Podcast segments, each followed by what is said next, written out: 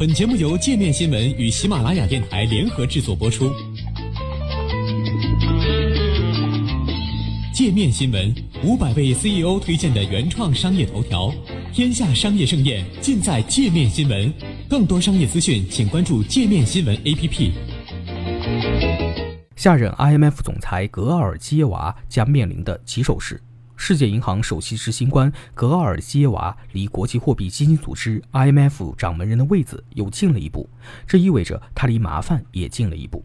本周，IMF 执行董事会宣布，格奥尔基耶娃是下任 IMF 总裁的唯一提名人选。IMF 执董会在声明中说，提名下任 IMF 总裁人选的阶段已于六号结束。格奥尔基耶娃确认了愿意被提名为 IMF 总裁候选人的意愿。执董会将根据程序推进下一步骤，并致力于在十月四号前尽快完成遴选程序。目前来看，现年六十六岁的格尔基耶娃出任下任 IMF 总裁几乎没有疑问。上周，IMF 理事会批准了执董会关于取消总裁职位年龄限制在六十五岁的提议，为格尔基耶娃执掌 IMF 铺平了道路。分析人士指出，当上 IMF 总裁后，格尔基耶娃立即面临极大挑战。首当其冲的是阿根廷贷款问题。八月十一号，阿根廷举行总统大选初选，现任总统马克里在初选中意外的大幅落后反对派候选人费尔南德斯十五个百分点。这一结果使得 IMF 史上最大的一笔救援资金的命运变得扑朔迷离。二零一八年六月，IMF 同意向阿根廷发放总额为五百七十亿美元的贷款，截至目前，这笔贷款已经放出四百四十五亿美元。作为贷款的交换条件，IMF 要求阿根廷采取紧缩的财政政策，包括大规模削减预算和外部赤字。阿根廷照办了，不过其经济并没有好转，反而进一步恶化。观察人士认为，马克里阵营的失败在很大程度上意味着阿根廷公众准备拒绝县政府的紧缩政策。由于投资者担心中左派卷土重来后中断金融自由政策。总统大选初选结果出炉后一天，阿根廷股市、汇市、债市三市齐溃。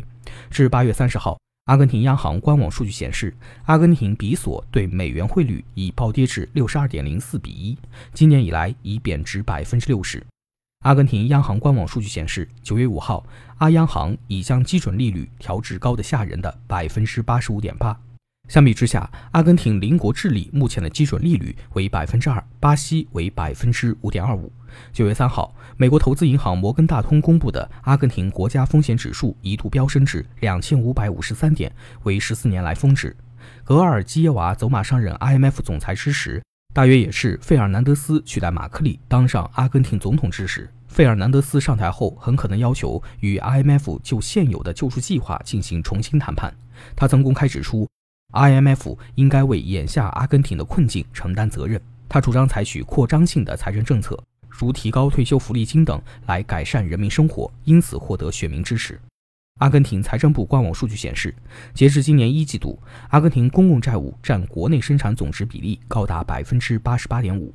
IMF 认为，阿根廷七月、八月的基础货币等财政指标未达到该组织要求的标准。最坏的可能是，该组织将拒绝于十月向阿根廷发放下一笔五十四点二亿美元的贷款。如果这笔贷款不到位，阿根廷面临债务重组甚至违约的风险。除了阿根廷贷款问题，全球经济放缓、贸易冲突不断，也给 IMF 带来了更大的压力。IMF 主要职责是监察货币汇率和各国贸易情况，提供技术和资金协助，确保全球金融制度运作正常。自去年十月以来，IMF 已经四次下调2019年全球经济增速预测。在七月出版的最新一期《世界经济展望》中，IMF 将2019年和2020年的全球增速预测分别下调至3.2%和3.5%，和四月时的预测相比，双双下调0.1个百分点。随着经济下行趋势加快确认，未来可能会有更多的国家向 IMF 寻求支持。与此同时，全球贸易紧张局势的升温也让 IMF 等国际多边机构成为了冲突的中心。格尔基耶娃1953年出生于保加利亚首都索菲亚，拥有经济学博士学位和丰富的跨国组织工作经历，并从2017年初开始担任世界银行 CEO。今年8月，欧盟投票通过了提名他为 IMF 下任总裁的决定。一旦当选，格尔基耶娃将成为第一位来自东欧的 IMF 总裁，也是继克里斯提娜·拉加德之后的第二位 IMF 女总裁。拉加德将于本月十二号离职，并于十一月出任欧洲央行行长。